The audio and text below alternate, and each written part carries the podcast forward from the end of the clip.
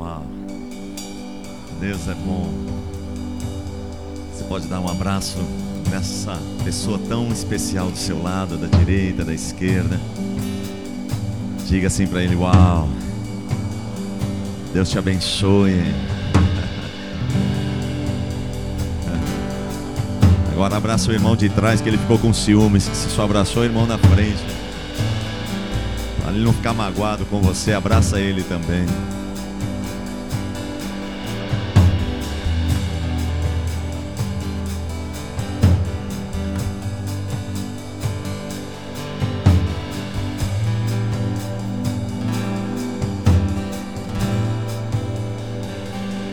Pode tomar seu lugar.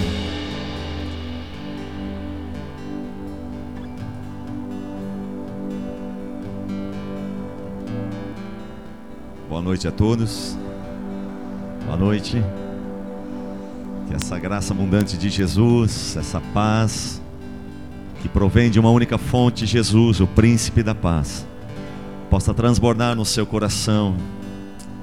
Que o lindo e eterno e grandioso amor de Deus, esse grande amor de Deus possa fortalecer o teu coração e aquecer o teu coração nessa noite. Você recebe esse amor de Jesus. Você recebe o amor de Deus no seu coração. Esse amor, a Bíblia diz que lança fora todo medo, todas as incertezas, inseguranças da nossa vida. Começam a ser dissipados quando o amor do Pai, o amor de Deus, aquece o nosso coração. Que de fato esse grande amor de Deus possa ser verdadeiro e aquecer de verdade a nossa vida. E então nos sentimos seguros, podemos nos sentir amados, preciosos, e então podemos descansar, porque Ele vive. Somente porque Ele vive eu posso descansar, que o meu amanhã está nas mãos dEle. Amém, amados. Você recebe este amor de Deus. Eu estou muito feliz de estar aqui. Quero agradecer mais uma vez ao apóstolo, os pastores, ah, os líderes. Eu, eu sempre fico muito feliz de poder estar aqui. Há tantos anos, né, que a gente passa por aqui e sempre a gente sai muito abençoado e muito edificado. Eu sempre digo, pastor Geraldo, que a gente tem esses contatos assim, né, que às vezes ele me liga e preciso do senhor. Falei, pois não, eis-me aqui. Né? Pastor Rian me liga, eu falo, pode contar comigo. São igrejas que são especiais para nós. Nós que viajamos semanalmente. Flávia não está aqui porque nós acabamos de chegar de uma sequência de viagens, quase praticamente o mês todo. Estivemos duas vezes ao Rio de Janeiro, quase 15 dias ministrando no Rio de Janeiro. Depois fomos diretamente para Santa Catarina, ministrar na região de Balneário Camboriú, Itajaí, Brusque, aquela região toda de Santa Catarina, voltamos, chegamos fim de semana passada em Campinas, final de semana todo em Campinas, e agora tivemos no Rio de Janeiro, acabei de chegar agora às 6 e 15 da tarde em Congonhas, fui para casa, só tomei um banho, aleluia, né? E estou renovado, estou no azeite do Espírito, aleluia, e muito feliz de estar aqui. Eu disse, pastor Geraldo, me aguarda, eu estou chegando. Se o avião der algum problema, eu chego. Nem que eu pule lá, pule lá de cima, mas eu chego. Né? Sempre é uma alegria servi-lo, sempre é uma alegria muito grande poder a, servir de alguma maneira com aquilo que é o nosso coração em Deus e para Deus e com as coisas de Deus. Para a gente sempre a, nosso coração transborda. E quando se fala dessa galera bonita, esses jovens bonitos, você está ficando mais bonito, sabia, irmãos? Tem uns irmãos que eu vi ali, apóstolo, estão mais bonitos, aleluia. Pastor Geraldo, não muito assim, mas os, os irmãos ali, brincadeira, ele também, né? Mesmo sendo corintiano, ele continua bonito, né? Mas é tão bom ver essa galera apaixonada por Jesus, adorando a Jesus, louvando a Jesus, amando o Senhor. E é um pouco sobre isso que eu queria partilhar com vocês. A minha palavra é muito simples mas é uma palavra que eu tenho ministrado, não essa palavra, mas ao, a, a uma voz que grita no meu coração nesse tempo em relação à juventude nas igrejas.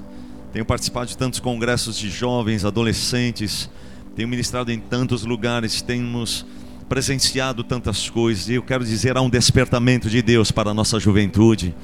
Vou repetir, há um despertamento de Deus para a nossa juventude.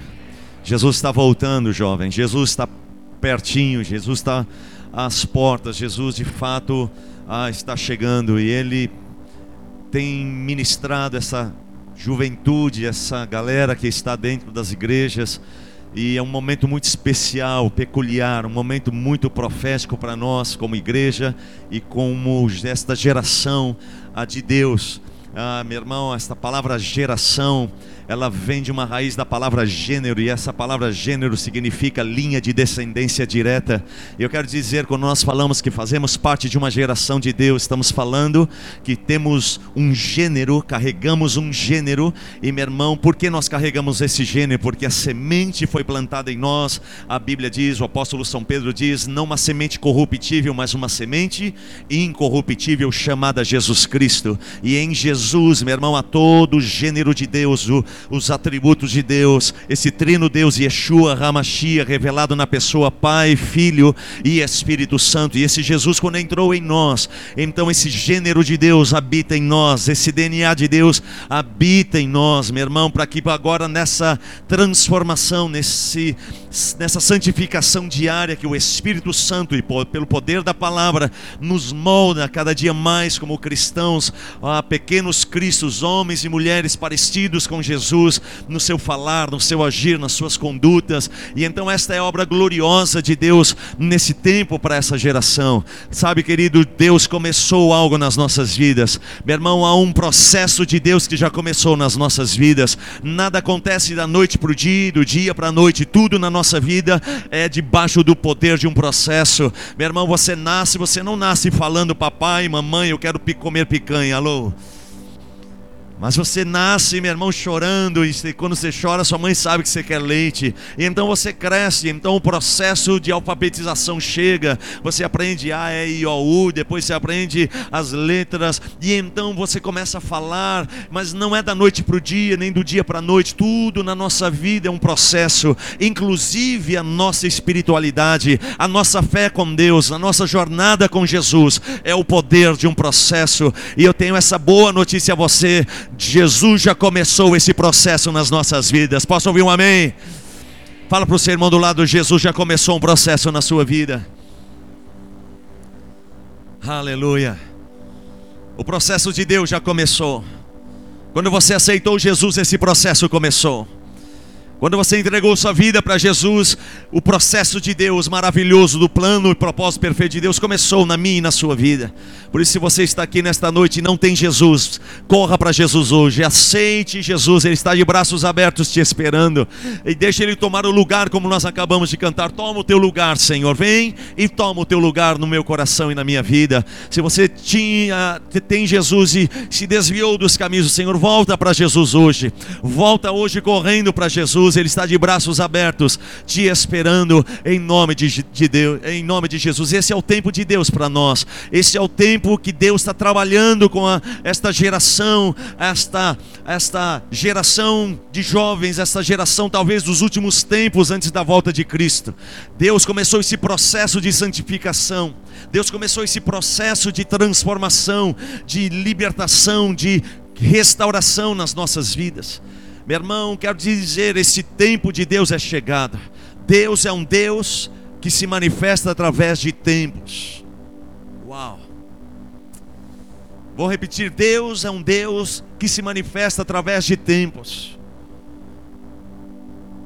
A Bíblia diz que aquele texto tão conhecido do tanque de Betesda, é interessante, meu irmão, que as águas não se moviam, não se movimentavam todos os dias. As águas do tanque de Betesda não se moviam todas as semanas. Mas se você ler com cuidado e zelo aquele texto, a Bíblia diz assim: de tempos em tempos, o anjo do Senhor via, vinha e movia as águas. E então o primeiro enfermo, doente que estava ali ao redor, entrasse na água, ele era curado. Mas veja, a Bíblia diz de tempos em tempos. Deus é um Deus de tempos. E todas as vezes que Deus estabelece tempos perfeitos dele, o kairos dele, com o cronos do homem, o tempo do homem. Então, meu irmão, esse tempo de Deus chega, ele movimenta as águas para manifestar o seu poder, manifestar a sua glória. Por isso, meu irmão, digo a você, e quando eu estou dizendo a você que há um tempo peculiar de Deus para a nossa geração, eu estou te dizendo uma coisa: há um tempo especial para nós de uma manifestação de glória, de uma manifestação do poder do Espírito Santo, de uma manifestação de glória, a de glória da segunda segunda casa maior que a primeira, coisas que nunca nós experimentamos, coisas que nunca nós vimos, coisas que nunca nós ouvimos, nós começaremos a ouvir e receber, e meu irmão, fluir nestas coisas, porque há um tempo de Deus para a nossa geração, há um tempo do Senhor, há esse tempo perfeito, e quando chega esse tempo, então Deus vem com poder e glória. Foi assim com Israel. Se você estudar a, a história de, desta nação de Israel, meu irmão, os tempos de Deus chegavam. E então, quando vinha o tempo de Deus, vinha com propósito para um grande derramar, para um grande mover, para a manifestação da glória dele. E esse, esse derramar dessa glória tinha propósitos. E esses propósitos, meu irmão, era para dimensionar a autoridade, era para dimensionar a revelação, dimensionar a intimidade, dimensionar as tendas, dimensionar as coisas. Então, meu irmão, quero te dizer uma coisa: esse tempo de Deus chega, esse tempo de Deus vem com glória, manifesta o Shekinah de Deus, a glória de Deus manifesta com propósitos para dimensionar a nossa vida com Deus, a nossa intimidade com Deus, a nossa jornada de fé com Deus, dimensionar, meu irmão, a medida de fé no nosso nosso coração, dimensionar, meu irmão, a revelação da palavra, dimensionar a compaixão e misericórdia por almas. Deus quer dimensionar tudo isso nos nossos corações. Posso ouvir este amém?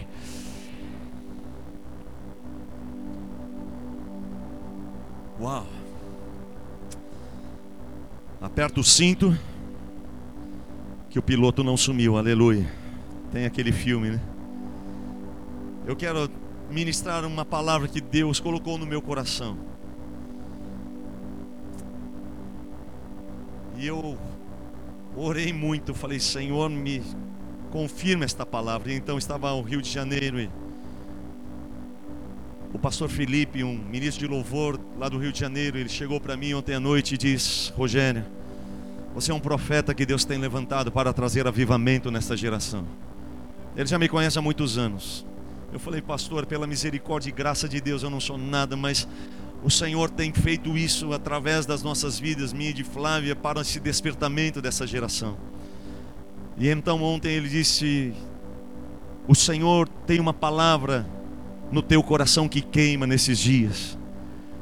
Não é apenas esse derramar, esse despertar e este avivamento nos corações dessa geração mas há um fundamento maior para que tudo isso permaneça, não seja apenas uma semana de congresso, não seja apenas um culto glorioso, duas horas de adoração, não seja apenas um final de semana poderoso na igreja, mas seja algo diário, constante, como diz a, a Bíblia, Provérbios, a, como a luz da aurora que brilha cada vez mais e mais e mais, sempre dimensionando para o alto, sempre nos levando à amplitude, a coisas maiores e mais altas.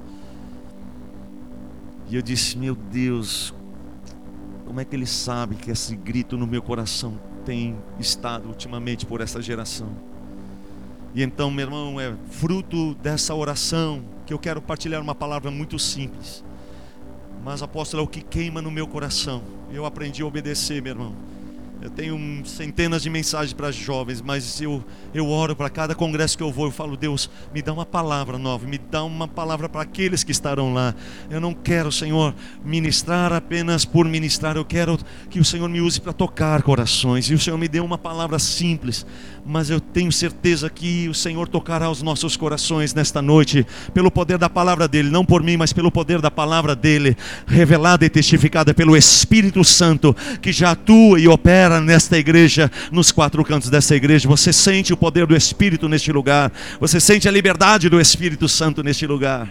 Então abra sua Bíblia comigo, por gentileza, no Evangelho de São Mateus. Por favor, no capítulo 22, quem achou, diga uau. Meu Deus, já estava aberto. A irmã teve a revelação antes de eu falar o texto. Mateus capítulo 22. Quem achou, diga amém. Eu queria ler o versículo 34 com você. Mateus capítulo 22, versículo 34. Todos acharam? Diz assim: Entretanto, os fariseus, sabendo que ele fizera calar os saduceus, reuniram-se em conselho, e um deles, intérprete da lei, experimentando, lhe perguntou: Mestre, qual é o grande mandamento na lei? Respondeu-lhe Jesus: Amarás ao Senhor, o teu Deus, todo o teu coração, de toda a tua alma e de todo o teu entendimento. Este é o grande, vou repetir, este é o grande e primeiro mandamento. O segundo, semelhante a este, é: amarás o teu próximo como a ti mesmo. Desses dois mandamentos dependem toda a lei e os profetas. Uau! Vá um pouquinho mais para frente agora e vá para Apocalipse, por favor. Apocalipse, no capítulo 3. Eu queria ler com você uma das cartas a uma das igrejas, sete igrejas que João escreve. E eu queria falar um pouco sobre a igreja de Laodiceia, tão conhecida para nós. Diz assim, Apocalipse capítulo 3, versículo 14.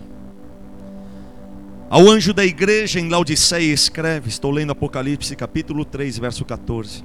Ao anjo da igreja em Laodiceia escreve: Estas coisas diz o Amém, a testemunha fiel e verdadeira, o princípio da criação de Deus. Conheço as tuas obras, e que nem és frio e nem quente. Quem dera fosses frio ou quente. Assim, porque és, porque és morno e nem és quente nem frio, estou a ponto de vomitar-te da minha boca. Pois dizes: Estou rico e abastado, e não preciso de coisa alguma e nem sabes que tu és infeliz, sim, miserável, pobre, cego e nu. Aconselho-te que de mim compres ouro refinado pelo fogo para te enriqueceres.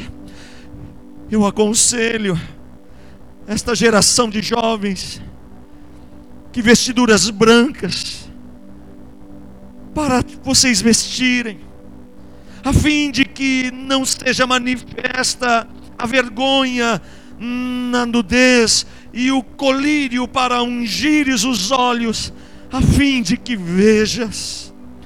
Eu repreendo, olha que coisa linda o 19. Eu repreendo e disciplino a quantos eu, a quantos eu amo.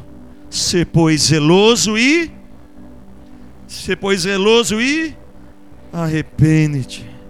Eis que estou à porta e bato. Se alguém ouvir a minha voz e abrir a porta, entrarei em sua casa e cearei com ele, e ele comigo.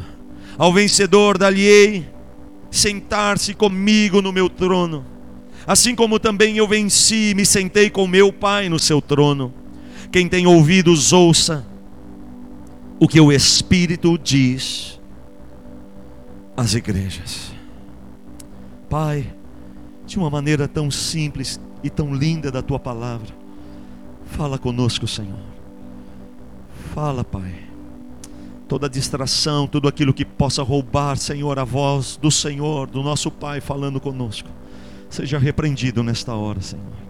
E que o teu Espírito testifique todas as verdades do teu reino, apenas as verdades do teu reino testificadas no nosso coração e no coração desta geração que te ama e te adora, Senhor. Em o nome de Jesus eu oro e agradeço ao Senhor. Amém. Quem crê, diga amém. Eu repreendo e disciplino a quantos amo. Se pois zeloso e arrependa-te. Veja, amados, O maior mandamento da Bíblia é: amarás ao Senhor teu Deus de todo o vosso coração, alma, força e entendimento. Este é o maior e primeiro e maior e o grandioso mandamento. Todas as leis, os profetas giram em torno deste, deste, deste mandamento.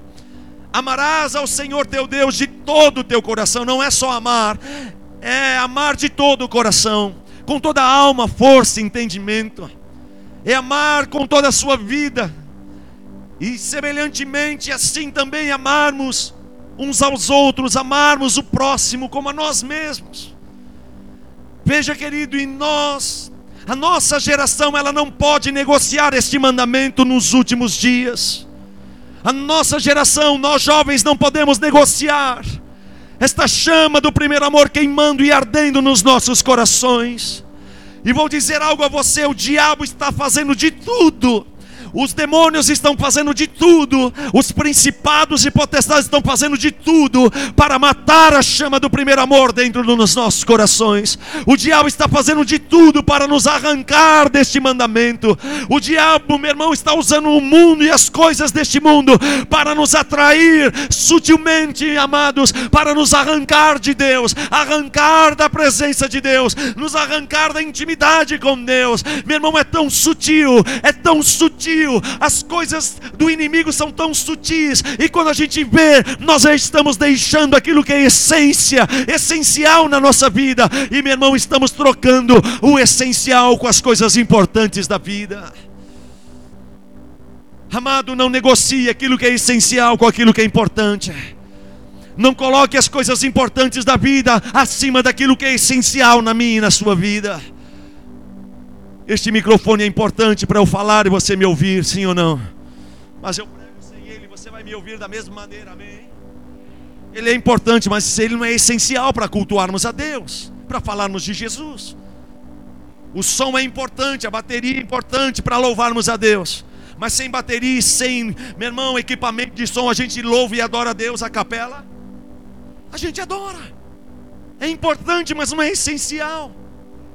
Agora, essas colunas que estão aqui no meio desta igreja, sabe por que o pastor, tenho certeza que ele queria tirar, mas sabe por que ele nunca mexeu nessas colunas? Porque essas colunas não são importantes para a igreja. Essas colunas são, elas são essenciais para a sustentação de tudo isso. É inegociável, não tem como. O arquiteto vai dizer: nunca mexa. Nunca mexa nisso, porque isso é essencial para manter tudo isso em pé, para uma tragédia não acontecer. E meu irmão, uma tragédia está acontecendo. E sabe qual é a tragédia? A nossa geração, eu, você, nós jovens, estamos negociando o essencial, a essência que é Deus, com as coisas importantes da terra e da vida. Meu irmão, nós estamos abandonando o nosso lugar. Nós somos capazes de cantar como cantamos há pouco. Vem e toma o teu lugar. E Deus diz: será mesmo que Ele está afim que eu tome o lugar na vida dele? Será que Ele está afim mesmo de eu reinar e ser rei no coração dele? Será que ele tem consciência do que ele está cantando? É porque é uma música legal e toda a igreja canta. Eu também vou cantar. E amado e amada. Quantos jovens, apóstolo, quantos jovens eu tenho ministrado em tantas igrejas, estados e nações que temos ido, irmãos. Meu irmão, o diabo está investindo pesado contra os jovens, o diabo está pisando nos jovens, o diabo, meu irmão, está retirando esses jovens, esta geração, do lugar da essência, diante de Deus, da presença de Deus, meu irmão, daquilo que é a comunhão com Deus, a intimidade com Deus, meu irmão, desfrutar de Deus, uma geração que começou no Espírito, mas está acabando nos últimos tempos antes de Jesus na carne. Se eu for contar aqui, meu irmão, acabei de atender dois jovenzinhos, ministros de louvor, que vieram, pastor, ora por nós, nós precisamos de ajuda. A gente está arrebentado, mas a gente está lá todo dia no louvor. Mas a gente tem relação sexual toda semana. E vamos para o altar quantas vezes tivemos relação. E já fomos direto para a igreja ministrar louvor. Ei, amado, falamos que amamos a Deus, cantamos que amamos a Deus. Ah, meu irmão, pregamos e falamos que amamos a Deus com discursos ah, espirituais e evangeliques, que nós amamos e falar e discursar. Mas, meu irmão, Deus olha não para o exterior, Deus olha para o coração dessa geração. Meu irmão, a música não impressiona Deus. Meu irmão, um discurso não impressiona Deus. Uma boa mensagem não impressiona Deus. Mas o que impressiona Deus é um coração quebrantado e contrito, um coração que ferve por Ele, um coração apaixonado por Ele e que diz: Eu não negocio Deus por nada nessa terra. Apóstolo que tem de jovens saindo das igrejas. Eu estive numa igreja agora em Itajaí, uma grande igreja. E o pastor disse, com muita tristeza: Pastor, essa igreja tinha mais da metade dela era é de jovens. E olha que tem cadeira naquela igreja. Sabe quantos jovens tem hoje? Aproximadamente 50, 60 jovens. Eu disse: aonde estão esses jovens? Que cantavam, que pregavam, que estavam todo sábado na reunião de jovens. Cadê essa galera? Cadê esse povo que vibrava e pulava e dançava? Cadê esse povo? Fui ao Rio de Janeiro. Quantos jovens me procuraram dizendo, pastor, eu preciso de ajuda. Irmão, um jovem filho de pastor, ele lá na igreja, ele liderando os jovens. E amado, ele lá dizendo: Pastor, eu, eu preciso de ajuda. Eu tenho problema com cocaína e crack. Amados, aparentemente está tudo legal na igreja. Aparentemente está tudo sendo feito de uma maneira tranquila. Mas será que de fato nós amamos a Deus com toda a nossa força, alma e entendimento? Será que de fato, amados, nós, quando acabar daqui a alguns minutos essa conferência, o que você vai fazer com toda a revelação, palavras, profecias e tanta palavra de Deus, presença de Deus que teve nessa semana? O que nós faremos com tudo isso? Falamos que amamos a Deus, falamos que adoramos a Deus se de fato nós amamos a Deus, porque abrimos o nosso celular na hora, meu irmão, do culto, na hora da adoração e devoção a Deus, para ver quanto foi o jogo do meu time. Cara, para para pensar, será que de verdade ama a Deus? Pastor, eu estou tranquilo, eu tenho 30 anos de igreja, é com você mesmo, amada. Falamos que amamos a Deus e abrimos o nosso celular no meio da palavra, o apóstolo pregando, trazendo os ensinamentos concernentes a Jesus e o reino de Deus. E meu irmão, ficamos lá no WhatsApp conversando com as pessoas. E meu irmão, e está tudo bem. E na hora do apelo, eu sou o primeiro a chegar na frente para a imposição de mãos. Ah, pastor, revela e profetiza. Eu quero cair no espírito. Ei, jovem. Essa é a hora, é o time de Deus. Chegou, galera, o time de Deus. Como eu disse, o tanque de Betesda não era toda hora. De tempos em tempos Deus vinha e então movia as águas. Deus é um Deus de tempos para movi movimentar a, a paralisia das águas. E eu estou dizendo algo a você: Jesus está voltando e este é o tempo de Deus para a nossa geração. A nossa geração não pode falhar, porque se nós falharmos, Deus vai permitir a nossa geração passar e vai levantar uma outra geração no nosso lugar para fazer o que era para nós fazermos. Cara, eu não quero deixar isso acontecer. Eu não quero que outro faça o que Jesus quer que eu faça. Eu não quero que outra geração faça o que Deus confiou para nossa geração. E então, eu dizia, Deus, o que está acontecendo? Todo lugar que eu vou pregar, todo lugar os pastores estão dizendo, os jovens estão indo embora, os jovens estão me dando tanto trabalho, os jovens ele até estão na igreja, mas é tão difícil. Olha, tem exceções, são, tem jovens abençoados, firmes, apaixonados de verdade, tem, mas meu irmão, estou dizendo, muitos deles estão inseridos na igreja, mas de fato não amam a Deus não estão dispostos, meu irmão, a pagar o preço, não entenderam o poder do Evangelho. se dizemos que amamos a Deus como dizemos que amamos, então, meu irmão, aonde estão as almas que nós deveríamos estar ganhando para Jesus? Quantas almas eu e você ganhamos para Jesus em 2019? O ano está acabando, oh meu amado, o ano está passando assim mais uma vez. Quantas almas eu apresentei para Jesus esse ano? Não, pastor, eu apresentei minha música. Não, a música não mexe com Deus. Mas o que mexe com Deus é quando você vem com o seu amigo no altar e diz: Pastor, esse aqui eu estou discipulando ele faz tempo. Eu estou orando por ele faz tempo. E enquanto eu não ganhasse ele, eu não ia parar de orar por ele. Eu não deixei de cercar ele um dia. E hoje está aqui o fruto. Eu não só vou entregar agora, cuida, apóstolo. Não, eu vou discipular ele, apóstolo, na minha célula. Eu sou responsável por ele. Eu vou te ajudar, pastor, a pastorear. Isso é amar a Deus. Porque eu sei que o coração de Deus quebra. O coração de Deus despedaça. Não é com as confusões dentro da igreja. Quem cantou melhor, maior. Quem fez o solo, quem não fez o solo. O que quebra o coração de Deus é quando um jovem vai para uma eternidade sem Jesus. Estou falando de eternidade, não estou falando de uma temporada de 100 anos, de 200 anos, de 500 anos, para todas, para todo sempre, para toda eternidade, aonde não tem volta. Estamos falando de eternidade. Imagine o Corcovado agora, o avião subiu, passou ali, Santos Dumont passa do lado do Corcovado, aquela rocha enorme. Imagine uma águia pousando ali no Corcovado, e ela começa a bicar e bicar aquela rocha, tão dura. Se fosse possível isso acontecer, imagina. O dia que aquela águia fizesse o corcovado desaparecer todo com o seu bico. Passou-se um segundo na eternidade. Onde está a geração que ama a Deus e ama o próximo? Aonde está essa geração, meu irmão? Porque é impossível, utopia para nós dizer que estamos apaixonados por Deus, se nós não estamos apaixonados por aquele que está indo para a eternidade sem Jesus. Cara, você recebeu tanta revelação nessa semana. Quanto cara bom que tem aqui. Quantos ungidos do Senhor, menos aquele lá, o ar. Tira ele. Quantas revelações, apóstolo. Queria estar aqui para receber e aprender. Eu amo aprender e anotar, eu anoto tudo. Estive no Congresso de Homens da Lagoinha agora. Meu irmão, os pastores pregando. Eu fui o primeiro e fui o último depois a pregar. Mas, meu irmão, os pastores, era manhã, tarde e noite. Eu anotava, meu celular está cheio de anotações. Eu amo aprender, eu amo devorar a palavra. Meu coração é ensinável. Eu preciso, Jesus, ouvir a tua voz através deles.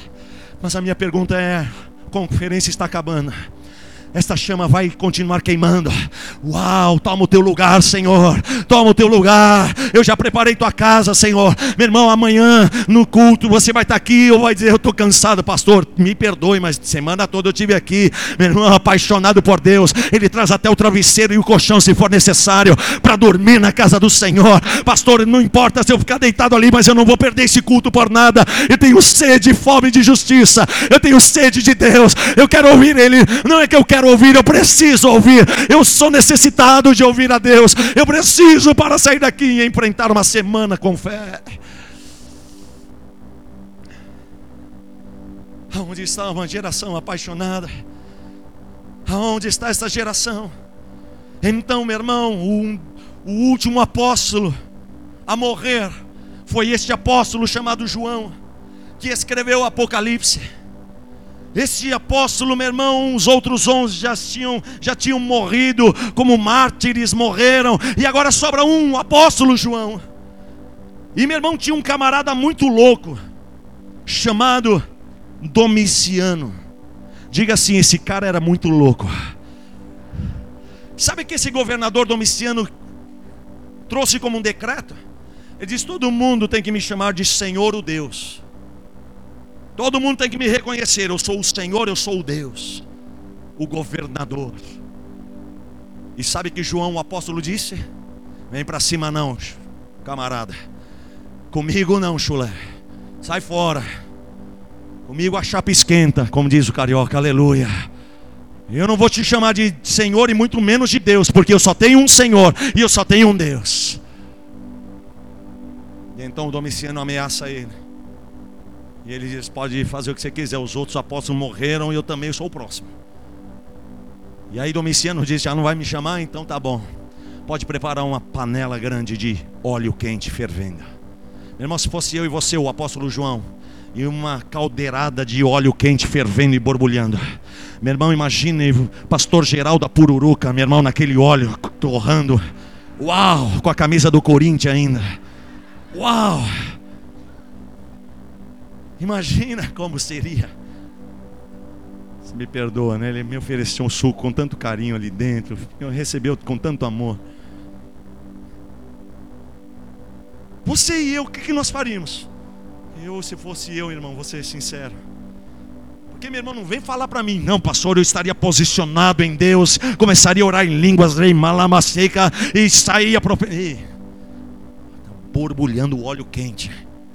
Às vezes pinga um olhinho. Apóstolo, outro dia Flávia não estava em casa e eu estava morrendo de fome. O que tinha era um queijo dentro da geladeira.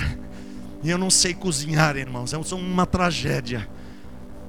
Aí Flávia não estava e eu achei uma panelinha que eu trouxe dos Estados Unidos há muitos anos pra, atrás para ela, de ovo. Meu irmão não tinha tanto como tem hoje nas lojas, era raro achar, desse tamanho assim. E ela guardou porque ela não queria usar de tão bonitinho que ela achou. Eu falei, é essa mesma.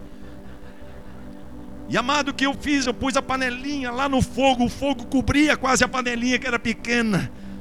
E aí eu pus o óleo, eu falei, eu acho que para esquentar o queijo tem que ter óleo a cabeça, irmão. O queijo já tem óleo. E eu joguei óleo e esperei aquele fogo. E meu irmão, sabe o que aconteceu? Quando eu virei as costas e olhei de novo, já começou a borbulhar tudo, espirrando para cima. Eu disse: agora não consigo nem chegar perto para desligar. Então corri lá no banheiro, peguei uma toalha, pus no meu braço até aqui, meu irmão. Olha a cena. Eu, é vergonha. Eu não sei porque eu conto essas coisas ainda. Mas, irmão, eu com a toalha longe, peguei uma, uma colher de arroz após. E a colher é grande, né? Então ficou longe. E eu fazia assim, meu irmão, na panelinha. E joguei o queijo lá dentro. Já falei, já que está queimando, então vai derreter o queijo. E eu fiquei mexendo o queijo com a colher de arroz assim, amados. Quando eu comecei a olhar, eu comecei a ver o queijo começou a escurecer, ficar preto.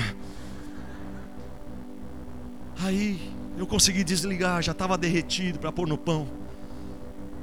Aí quando eu desliguei, tirei a toalha, joguei a, a, a colher de arroz, eu olhei o queijo. Todo teflon, meu irmão, teflon que chama, né? Aquele da panelinha. Meu irmão, saiu tudo, parecia um espelho o fundo da panela agora. E meu irmão, não dava para comer o queijo. E eu disse: o problema não é o queijo mais agora, a fome passou. O problema é que Flávia vai chegar. Posso, eu vou confessar o meu pecado. Eu disse, Flávia nunca usou e não vai ser agora, nesse ano, que ela vai usar. Meu irmão, eu escondi a panelinha. Você dá risada porque, meu irmão, você é espiritual, você ia confessar para sua esposa. Uhum. E eu escondi. Meu irmão, imagine tirar 30 panelas de baixo lá e pus lá atrás. Joguei tudo, falei, uau. Flávia chegou, meu irmão. Já estava tudo limpo. Limpei aquelas óleo para todo lado, está tudo limpo. Flávia chega, meu irmão, naquela semana, não passou daquela semana, do nada. Ela chega e fala, oh, Rogério, com a vontade de comer um ovo frito no pão. Falei, Deus, não deixa ela lembrar.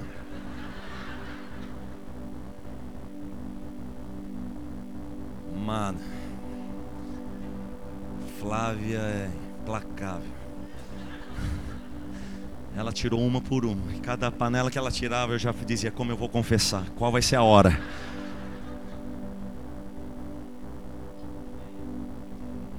Irmãos, que tristeza. Eu nem sei porque eu estou contando esse negócio da panela. Nós dizemos que amamos a Deus. Esse João estava lá, apaixonado por Deus, e disse: Pode jogar. E sabe o que aconteceu? Ele passa pelo óleo quente do caldeirão. E sabe o que aconteceu com João? Nada. Então Domiciano disse: Uau! Está na minha Bíblia só. Uau! Não morreu? Como Sadraque, Mesaque e Abidinego na fornalha não morreram? Como? Nós precisamos calar a voz profética e a voz apostólica. Sabe o que esse Domiciano fez? Para calar esse homem, apaixonado por Deus, que fala as coisas concernentes a Deus e ao reino de Deus. Vamos calar a boca dele agora. Pega agora, meu irmão Domiciano, manda pegar João e jogar ele numa ilha, isolado, para que ninguém ouvisse a sua voz. Ele cai numa ilha chamada Ilha de Patmos. E então, irmão, ali, aleluia eu amo quando no capítulo, meu irmão, no capítulo 2 de Apocalipse, ele diz assim: Ouvi uma voz, aleluia. Então ouvi uma voz dizendo: Sobe até aqui e te mostrarei todas as coisas do que deve acontecer depois dessas. Meu irmão, um homem isolado poderia estar dizendo, murmurando: Deus, porque o Senhor permitiu, agora minha família, meus amigos, eu estou aqui ah, jogado, rejeitado, abandonado. Deus não me ama, Deus não quer, ai, Deus não tem o melhor, Deus não me protege. Não, meu irmão, na ilha de Pátimos, este homem diz: Ouvi uma voz como de trombeta, tocando, dizendo: Sobe até aqui, e eu vou te mostrar todas as coisas, o que deve acontecer depois dessas. Então a Bíblia diz que achou-se em espírito na sala do trono. Então João abre os olhos e vê um trono, e ele diz no capítulo 2: Alguém estava sentado sobre o trono, aleluia. O trono não está vazio, amado. Este Deus Yeshua Hamashia está coroado de glória, sentado sentado nesse trono, esse trono nos céus. E João olha aquilo, ele vê tudo aquilo e diz: Uau!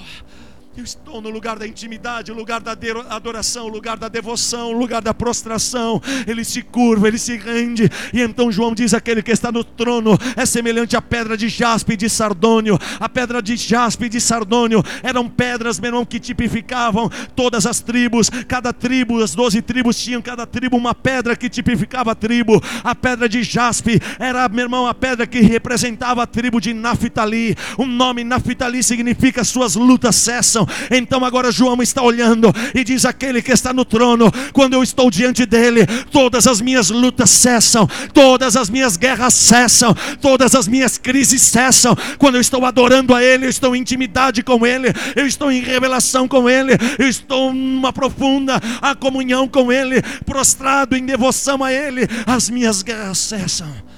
Quantas vezes você entrou, jovem, na igreja com enxaqueca, ah, em depressão, começou a adorar a Deus. Ah, meu irmão, a adoração te levou à presença de Deus. E a enxaqueca sumiu, você nem percebeu. Meu irmão, a depressão foi embora, você nem percebeu.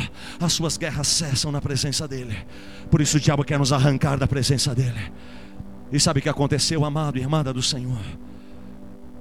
João está no lugar, ele tem toda aquela revelação dos quatro seres viventes, e não dá tempo de falar. E agora esse João ouve sobre uma igreja, a igreja de Laodiceia. Laodiceia era uma igreja que era próspera, e ela chegou ao ponto de dizer: Nós não precisamos de nada. A gente está abençoado, está legal do jeito que está, uhul, uau, está bombando. Era a igreja de Laodiceia. A coisa está caminhando, está crescendo. Olha os números que impressionam os homens. Olha. Então, meu irmão, Jesus é quem fala desta igreja, chamada igreja de Laodiceia. Conheço as tuas obras, que nem és frio e nem quente. Quem dera fosses frio ou quente. Assim, porque és morno e nem és quente nem frio, estou a ponto de vomitar-te da minha boca. E meu irmão, isto é colocado porque existiam três cidades próximas uma das outras. A primeira era Herápolis, a outra Colossos e a outra Laodiceia. Meu irmão, a cidade de Herápolis era conhecida pelas águas termais mas era conhecido porque aquelas águas tratavam doenças. Então as pessoas iam para lá e a característica das águas da cidade de Herápolis eram águas muito quentes e trazia cura para muitas doenças. Diferente da cidade de Colosso, que também tinha, era conhecida a cidade pelas águas termais, mas em vez de ser muito quente como de Herápolis, as de Colossos, as águas eram muito frias, mas também tratavam doenças. E então chega as águas de Laodiceia, da cidade de Laodiceia. E sabe como estavam as águas de Laodiceia? As águas estavam sujas. As águas da, da, da termais de Laodiceia estavam imundas. O esgoto havia tomado conta das águas da cidade de Laodiceia. A podridão estava cheirando forte as águas da cidade. As águas exalavam um cheiro terrível. Então, meu irmão, para que eles entendessem, para que aquela galera da igreja de Laodiceia entendesse, Jesus fala diretamente das águas e diz: Olha, antes vocês fossem como Herápolis ou Colossos, antes me dera vocês fossem quentes ou frio. Isso significa, o quente e frio significa um estado de definição. O quente é um estado definido, sim ou não? É quente. O frio é um estado definido. É frio, a água é muito fria. Mas Jesus diz à igreja de Laodiceia: vocês têm um estado de indefinição, não dá para entender. Tem dia que ele está bombando na igreja, tem dia que ele ama o pastor, ele ama a palavra, ele ama o pastor Geraldo, ah, ele ama a louvar e chorar na adoração. Meu irmão, de repente ele some da igreja, ele fica duas semanas sem vir à igreja. Aí você vai perguntar a ele, ele diz: Ah, pastor, eu estou meio chateado com meia dúzia lá. Ah, pastor, eu estou. Então, meu irmão, esse estado de indefinição, meu irmão, é o que está mexendo com o estado estômago de Deus, é o que está mexendo com o coração de Deus. Uma geração que pensa que aparentemente estamos prosperando, está tudo legal, está bacana, o som está bacana, a palavra está legal, mas meu irmão, aonde está o estado definido desta geração? Aonde está a definição? Qual é a marca que carregamos hoje? Qual é a marca da nossa geração? Eu me incluo nisso. Tudo que eu estou falando para você é para mim primeiro. Qual é a marca da minha vida, da sua vida, quando eu estou na faculdade, quando eu estou na escola, quando eu estou dentro com, ah, da, da casa dos meus primos, quando eu estou no quarto trancado em frente a uma internet? Qual é a marca que eu carrego? Qual é, ah, meu irmão, a definição que Deus olha? Porque a Bíblia diz em Hebreus: os olhos de Deus estão sobre nós todos os dias, em todos os lugares. Sabe? É fácil ser grandes crentes cristãos verdadeiros dentro das igrejas. Mas está acabando a conferência. Amanhã tem culto, mas segunda-feira está chegando. A pressão da Babilônia, as férias estão acabando. A Babilônia está te esperando e me esperando. As propostas de Nabucodonosor virão. As propostas de Nabucodonosor vai a meu irmão aumentar e intensificar e não vai ser mais aquelas tentaçõezinhas que a gente sofria antigamente, porque Jesus está voltando, o diabo está dando o último grito dele, apóstolo. O diabo não está brincando. Mas muitos de nós, não vou generalizar, mas muitos de nós, jovens, estão brincando de igreja Vamos lá para o congresso, uh, tá lotado, tem uma galera nova, eu estou solteira, estou precisando dar umas bitoquinhas em alguém. Uh, quem sabe vai ser lá. E, olha, ei.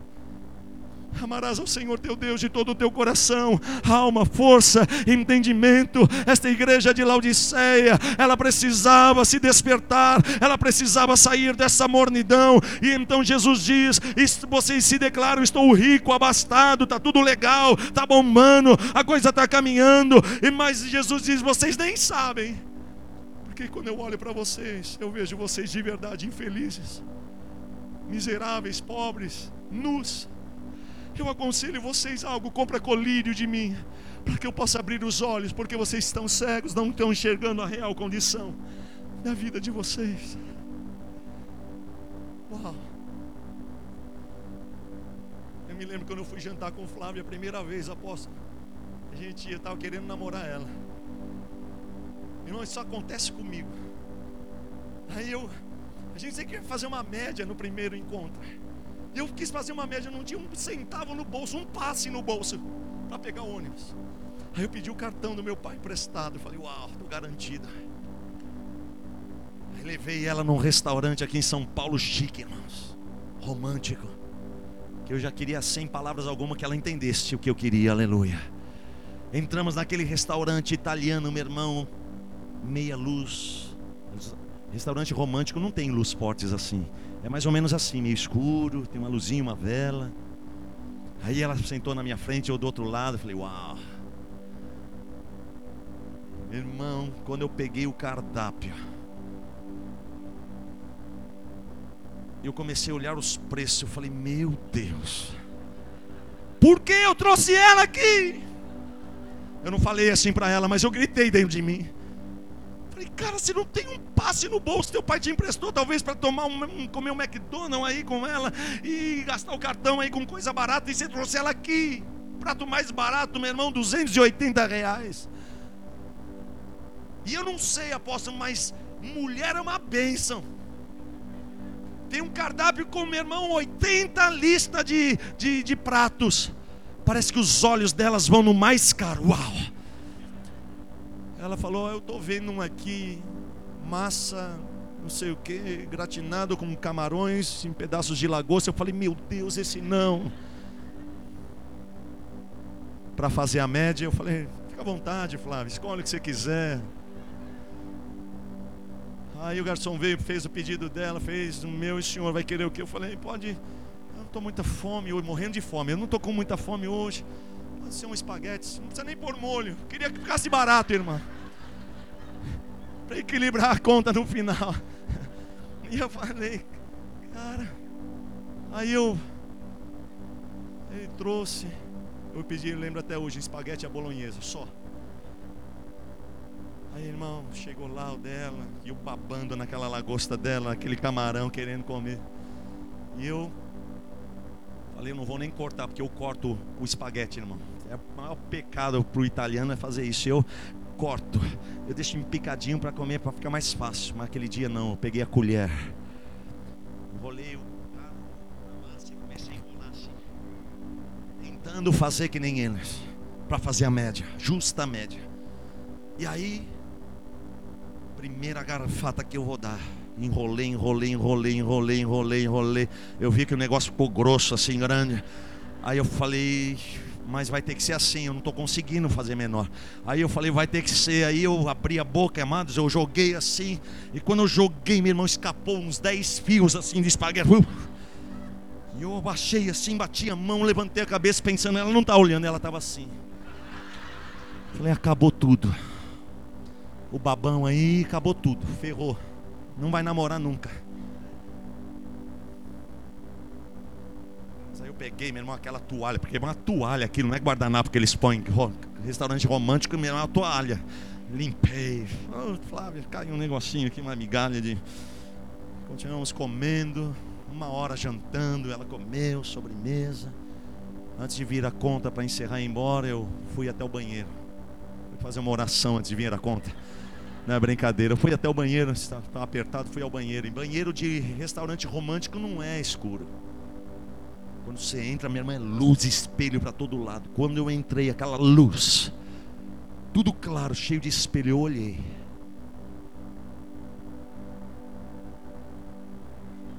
Uma mancha desse tamanho, apóstolo, de molho. Parecia uma criança todo babada. Eu pensava que jantei uma hora com ela totalmente limpo, porque eu tinha limpado. Mas aquelas luzes não permitiam ver a realidade da minha camisa. Mas quando a luz chega, oh amado, eu não sei se você me entende. Quando a gente invoca Deus como nós estamos invocando Deus, através dessa adoração, vem Senhor, toma o teu lugar. Vem, Senhor, Ele é o Pai das luzes, Ele é um Deus de glória, Ele é um Deus poderoso de luz, meu irmão. E meu irmão, na presença dele, Isaías esteve um dia, o jovem Isaías, e quando ele diz: Eu vejo o Senhor sentado no alto e sublime trono, a luz de Deus, a glória de Deus ilumina a realidade deste jovem chamado Isaías. E qual foi, meu irmão, o brado dele em Isaías 6, versículo 5? Ele diz: Ai de mim, ai de mim eu sou um homem de lábios impuros, Pai. Essa luz me ilumina, a tua santidade ilumina a real condição dos meus lábios. Pai, me perdoa, Pai. Eu habito no meio de um, de um povo de impuros lábios também, Pai. Mas olha, o Senhor é santo, eu vejo tua santidade. Aonde está a nossa geração? Que quando adora, cai de joelho e muitas vezes vai estar chorando, dizendo: Pai, Em meio à adoração, a tua glória me inunda. E essa luz me mostra a realidade da minha vida. Mas Deus não mostra a realidade da nossa vida para apontar o dedo, falando: tá vendo? O sujeira do pecado, você é pecador, você não presta. Ah, eu descarto você. Ah, meu irmão, a luz e a glória dele vem com o amor dele junto envolvido, com a compaixão, misericórdia e graça. Meu irmão, e é para nos mostrar a realidade e dizer: mesmo você estando assim, sujo pelo pecado, eu não desisto de você, eu não abro mão de você, eu não desisto nunca de você. Eu estou aqui para te purificar, te lavar com o sangue do meu filho derramado na cruz do Calvário, para limpar, te justificar de todo pecado e de toda injustiça. Se verdadeiramente você se arrepender. Então é a palavra que Deus me deu sobre arrependimento. Deus, não quero pregar sobre isso, eu quero pregar sobre evangelismo, ganhar almas, impactar, glória, fé. Deus disse: Eu vou te usar nesses últimos tempos para trazer avivamento, mas esse avivamento tem que estar fundamentado no arrependimento. Esse é o grito do meu coração. Eu choro, eu digo, Senhor, os nossos jovens não podem estar, estar sendo tragados, os nossos jovens não podem. Aonde estão os nossos congressos de jovens? Aonde estão os nossos cultos de jovens? Aonde é o pranto? Aonde é o choro? aonde, meu irmão, ao clamor verdadeiro, como Esdras 10, capítulo 1. A Bíblia diz que quando Esdras estava orando e confessando pecados, meu irmão, chorando, prostrado diante de Deus, a Bíblia diz que todo, eh, todo o templo, todos os membros daquele templo começaram a chorar amargamente. Neemias 8, 9 o governador, Esdras, o sacerdote, os escribas, os levitas, a Bíblia diz que todos choravam enquanto ouviam a palavra de Deus. Olha só, irmãos. A palavra já começava a gerar arrependimento e eles ouvindo, eles começavam a chorar e dizer que a coisa tá, não está legal na minha vida, não está certo o que eu estou fazendo com meu Deus. Nós precisamos resgatar a arca. Nós precisamos da presença, a essência. Nós não podemos negociar a arca. Davi disse: Eu não vou reinar em Jerusalém enquanto não resgatar a arca. Vamos atrás de Deus, vamos atrás da presença de Deus. Ele disse: Buscar-me-eis e me achareis quando me buscar de todo o vosso coração. Nós só vamos achar quando nós buscarmos, não é de qualquer jeito, mas de todo o nosso coração. De todo o nosso coração, alma, força e entendimento, porque eu amo a Deus assim. Davi diz: e não vai ser de qualquer jeito que a gente vai trazer a arca. Não vai ser de qualquer jeito e de qualquer maneira e pelo modelo que determinaram que tem que ser, não. Davi disse: a arca não vai ser colocada em causa. Eu tentei e aconteceu a tragédia, dois morreram. Mas eu aprendi a lição para trazer a presença de Deus na minha vida, trazer a presença de Deus na minha casa em Jerusalém. Eu preciso colocar ela no ombro, a arca no ombro. Eu preciso cada seis passos Olha, meu irmão, eles estavam muito longe de Jerusalém. E Davi deu um decreto dizendo: a arca deve ser trazida da maneira que Deus deve ser honrado. A cada seis passos que eles davam, eles abaixavam a arca, levantavam o altar e meu irmão sacrificavam. Onde tem sacrifício, tem oferta. Onde tem oferta, tem derramamento de sangue. E meu irmão, eles começavam a adorar e celebrar. E então festejavam. E então levantavam a arca, davam mais seis passos, desciam a arca. E meu irmão, sacrificavam, ofertavam derramamento de sangue, adoravam, louvavam. Meu irmão, você pode imaginar quanto tempo demorou para atrair a presença de Deus para Jerusalém de novo? Mas quando chegou, Davi se tornou o maior rei de Israel. Os inimigos tremeram e disseram: agora a gente não pode mais contra eles, porque Deus está ali, a essência está resgatada, a essência está de volta, há uma chama do primeiro amor que arde dentro deles. Ei, amado, sabe o que nós precisamos para resgatar essa essência, para permanecermos na essência, na segunda, na terça, na quarta, meu irmão, é um caminho sempre de arrependimento, um caminho, meu irmão, de renúncia, um, um caminho, meu irmão, de pagar o preço, estar disposto a pagar o preço que for, para não negociar renunciar à essência que é Deus. Ah, pastor, mas eu já confesso o pecado. Eu não estou falando disso que a gente faz. Isso é remorso. Isso não é arrependimento. Uau. Você me dá mais dez minutinhos? Isso é remorso. Isso não é arrependimento. Sabe qual é a diferença de remorso e arrependimento? Não precisa abrir Lucas 22, 61 e 62. A Bíblia diz que Jesus olhou, fitou os olhos dentro dos olhos de Pedro.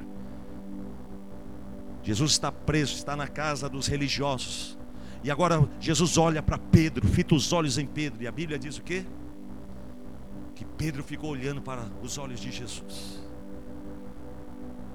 E Pedro se lembrou quando o galo cantar, pela terceira vez. Quando o galo cantar, você vai me ligar três vezes. Você vai me negar, Pedro. Você vai me negar. Você vai me negar. Você vai me negar. Você vai fazer isso.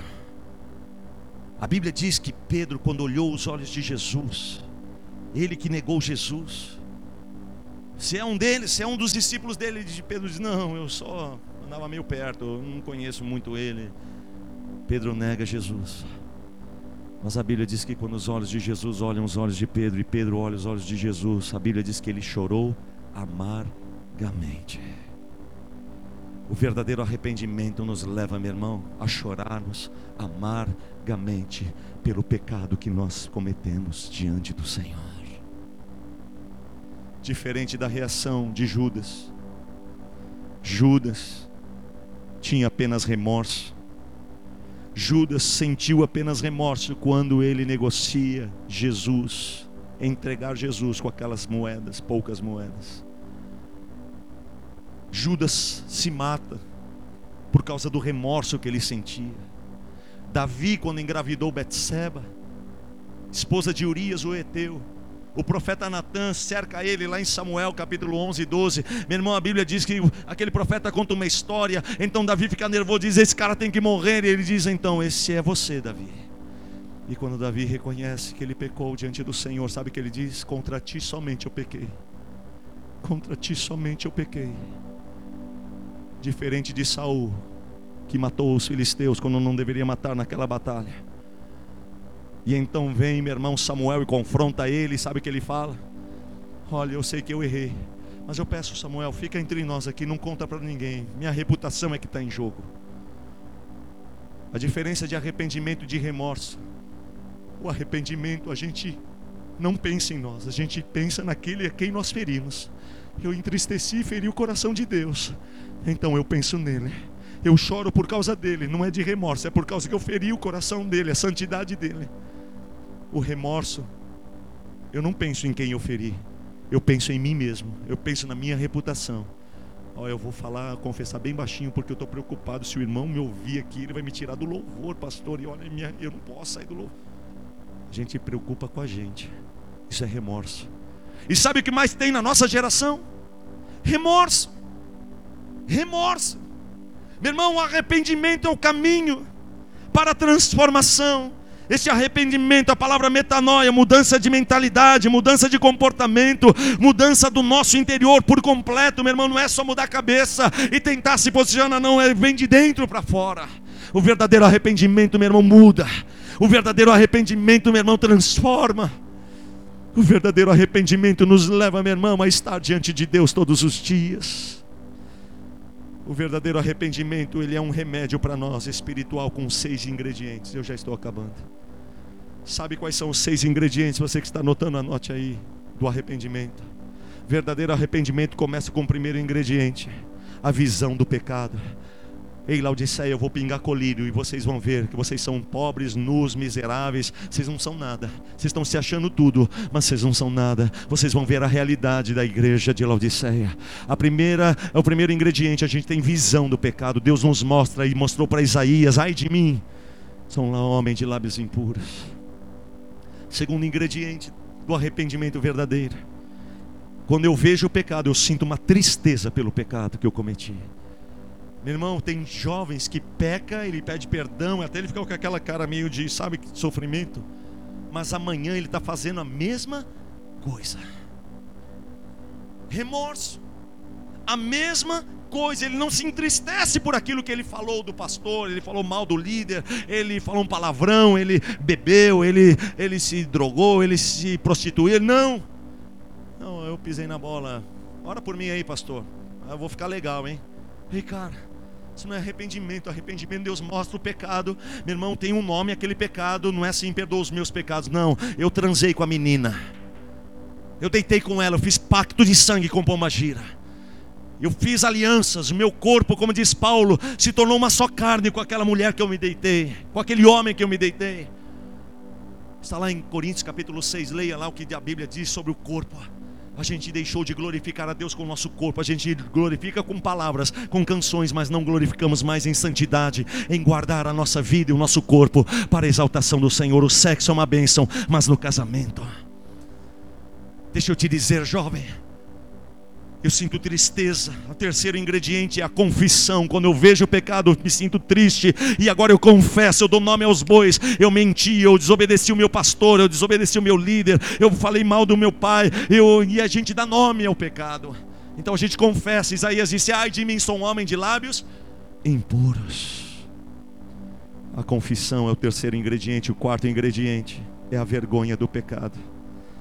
Eu sinto vergonha daquilo que eu fiz, daquilo que eu falei, daquilo que eu pensei, daquilo que eu agi. Eu, caramba, eu não, não posso mais ser assim. Eu senti vergonha. As pessoas viram fazendo isso, ou, ou ninguém viu, mas eu estou envergonhado porque eu fiz isso. O quinto ingrediente do verdadeiro arrependimento é a aversão que eu começo a ter daquele pecado. Se houve verdadeiro arrependimento, eu começo a ter nojo daquilo. Cara, eu não consigo mais usar isso, eu não consigo mais beber isso, eu não consigo mais ficar com as meninas, não consigo, está me dando nojo, isso náuseas. E o sexto ingrediente de um verdadeiro arrependimento é a, é a, distância que eu começo a ter. Eu me posiciono. Eu não vou mais andar com aqueles caras porque eu sei se eu andar eu vou cair. Eu não vou mais entrar no meu WhatsApp porque se eu entrar no grupo vai ter aquela aquele videozinho de pornografia, vai ter o nudes, vai ter. Eu não quero mais me contaminar. Então, se for até necessário ser radical, mas para viver santidade ao Senhor, amar a Deus de todo o coração, eu vou fazer isso. Eu vou até sair do grupo mas é porque eu amo a Deus de todo o meu coração, amo a força e entendimento. Oh, amados. Não vou ler os textos, tinha mais três textos para ler, mas por causa do nosso tempo que já foi. Mateus 23, 13 e 14, anote aí. Jesus usa uma palavra com os fariseus que pareciam estar tudo bem espiritualmente, serem zelosos, guardar as leis. E meu irmão, tudo estava legal com eles, aparentemente. Mas Jesus chama eles do que? Hipócritas. E sabe o que eu descobri? Talvez você até já saiba, mas eu descobri, para mim foi uma descoberta. Eu fui atrás, atrás dessa palavra hipócrita, significa. Sabe o que eu encontrei? A palavra hipócrita no grego significa ator uma pessoa que representa um papel, sem ter nada a ver com aquele personagem. Uau! Como a gente consegue, meu irmão, ser tão espiritual na igreja. Mas quando chega segunda-feira, ou no nosso quarto, ou no nosso WhatsApp, ou no Instagram, a gente entristece e fere o coração de Deus. A gente fala coisas, faz coisas, pensa coisas. Ei, amado, para de ficar depressiva porque agora não tem mais like no seu Instagram. Ficou depressiva, uma jovem, pastoral por mim. Eu falei, pelo que? Estou triste.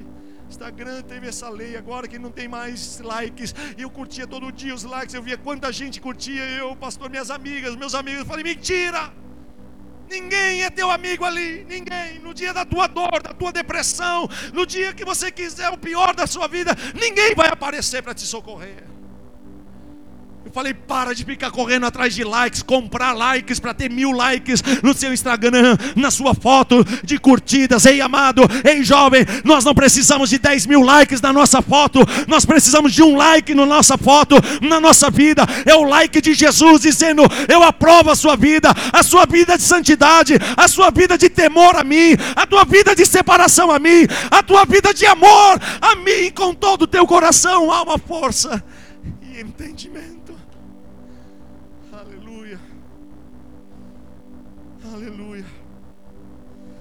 Jesus em Mateus 23 usa a ilustração dizendo, falando sobre o corpo, o copo e o prato que eram limpos por fora, mas imundos por dentro.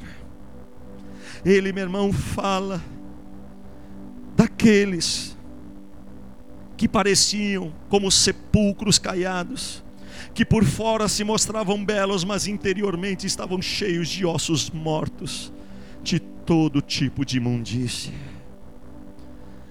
Deixa eu dizer algo a você, eu não estou aqui para te condenar e dizer eu sou melhor que você, eu não sou, irmão. Esse grita do meu coração começa pela minha vida, dizendo: Deus, eu não posso mais brincar com áreas que eu brincava, eu não posso mais continuar fazendo coisas que o Senhor há tempo vem falando comigo que não é. Esses dias sentei com Flávia disse: Flávia, precisamos alinhar e acertar essa área, essa área que Deus vem falando, incomodando a nossa vida já faz um tempo e a gente está brincando e não está se posicionando.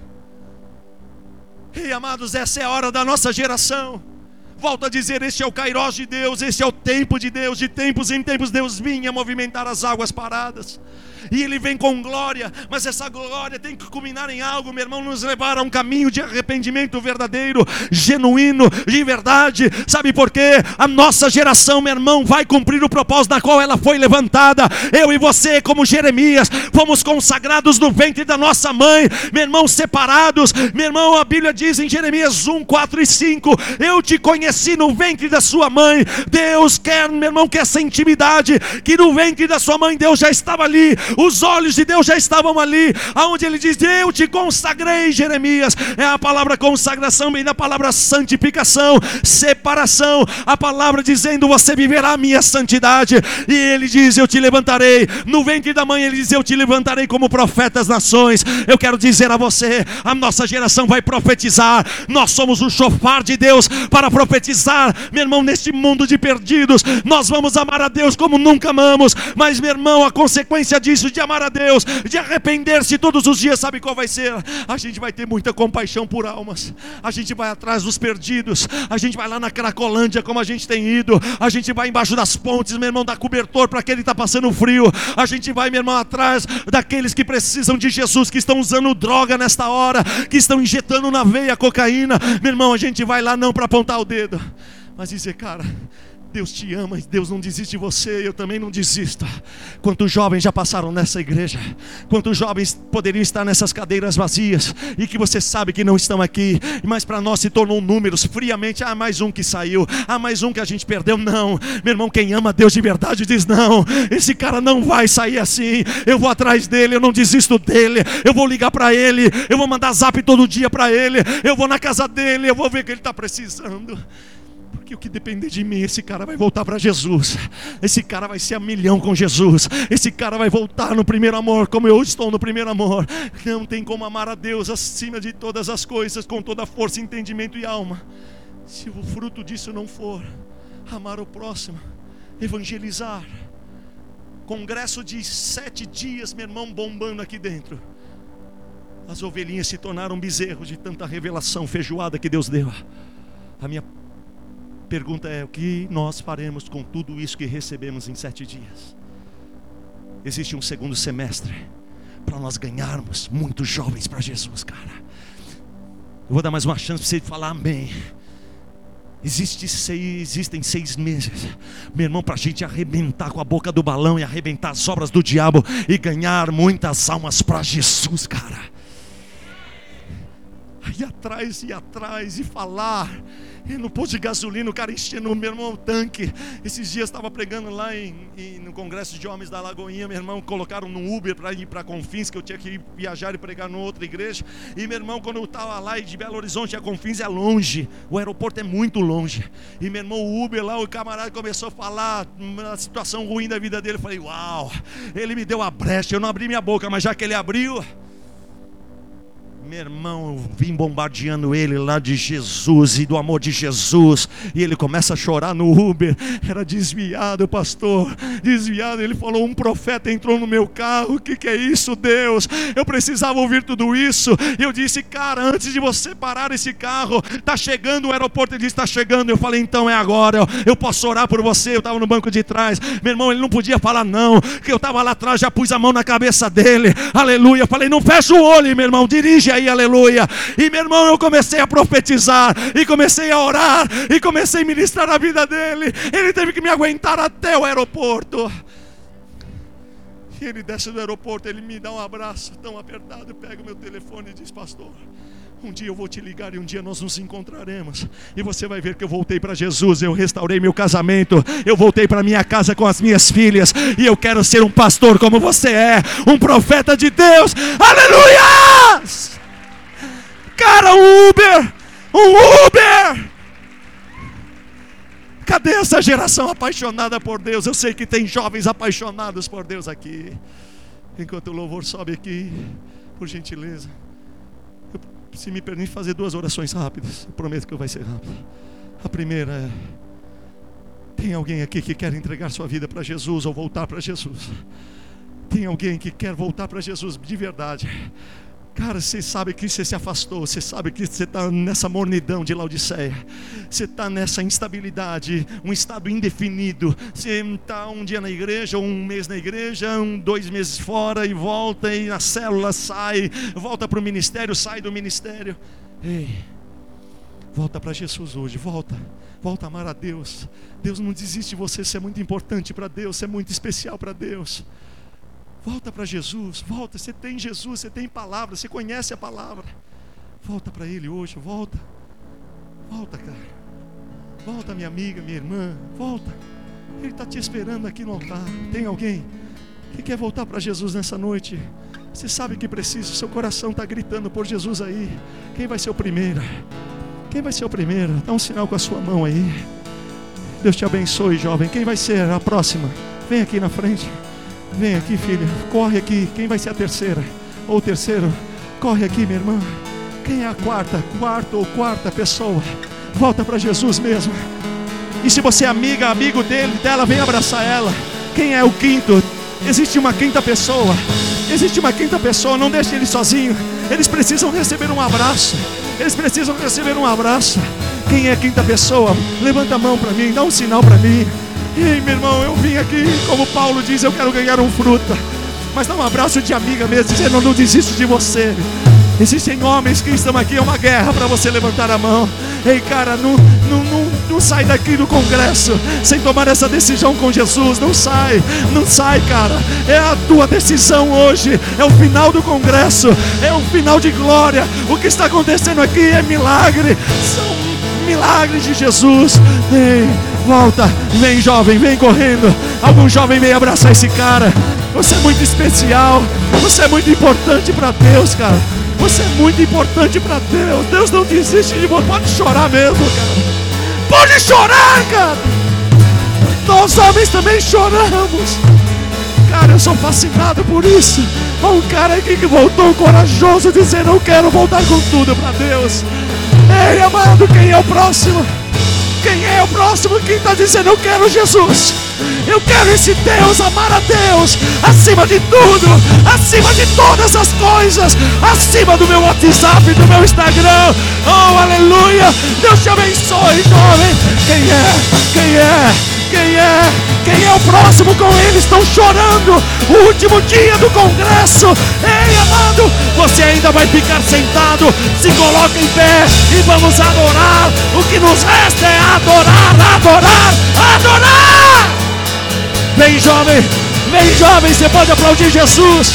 Vem, jovem. Isso é importante para Deus, cara. Pode chorar mesmo, não se envergonha, não. Manda um abraço mesmo, isso, cara. Um abraço de verdade. Tem mais alguma jovem, algum jovem? Volta para Jesus hoje, volta, volta. Dá um sinal com a sua mão. Eu quero orar por você. Eu quero orar por você. Eu quero profetizar na sua vida. Oh, amado, a Bíblia diz que há festas nos céus. Quando um, um jovem aceita ou volta para Jesus, há festas nos céus. Tem mais alguém? Então levanta suas mãos agora para eles. Vamos profetizar fervorosamente. Você que é apaixonado por Deus, você tem que ser apaixonado por almas. Uau! Então vamos começar a orar, vamos começar a profetizar. Se os pastores e líderes sentirem de impor as mãos, abençoar ou abraçar eles, pode vir. Se mais um amigo ou amiga quiser fazer uma rodinha com ele, aqui vem, amassa ele mesmo. Dá ele sinta o calor do, de uma geração que ama, uma geração que não acusa, uma geração que não aponta o dedo, uma geração que não está aqui para pisar e acabar de matar. Não! Não! Nós estamos dizendo: você é especial, você é uma bênção na nossa vida. Nós não vamos te largar por nada. Nós não desistiremos de você por nada. Aleluia! Pai, levante as mãos, Pai, nós abençoamos. Nós declaramos eles que estão voltando para Jesus, aceitando Jesus. Pai, no nome de Jesus, queima, Espírito Santo, queima esses corações por ti, pelo teu reino, pela tua obra, queima pela tua palavra. Leva eles a um nível de intimidade, de revelação, um nível, Senhor, de autoridade. Senhor, eu te peço, Senhor, aquece toda frieza, arranca e aquece, Espírito Santo, com fogo do teu amor. O amor de Deus lança fora o medo, lança fora a tristeza, lança fora a depressão, lança fora a escravidão. Inunda o coração deles com teu amor. Inunda, inunda, inunda o coração deles com teu amor. Sinta o amor de Deus, sinta. Você é especial, jovem. Você é muito importante. Você é especial. Você é muito importante. Você é especial. O diabo não vai te matar. O diabo não vai te roubar. O diabo não vai te tragar. Aleluia!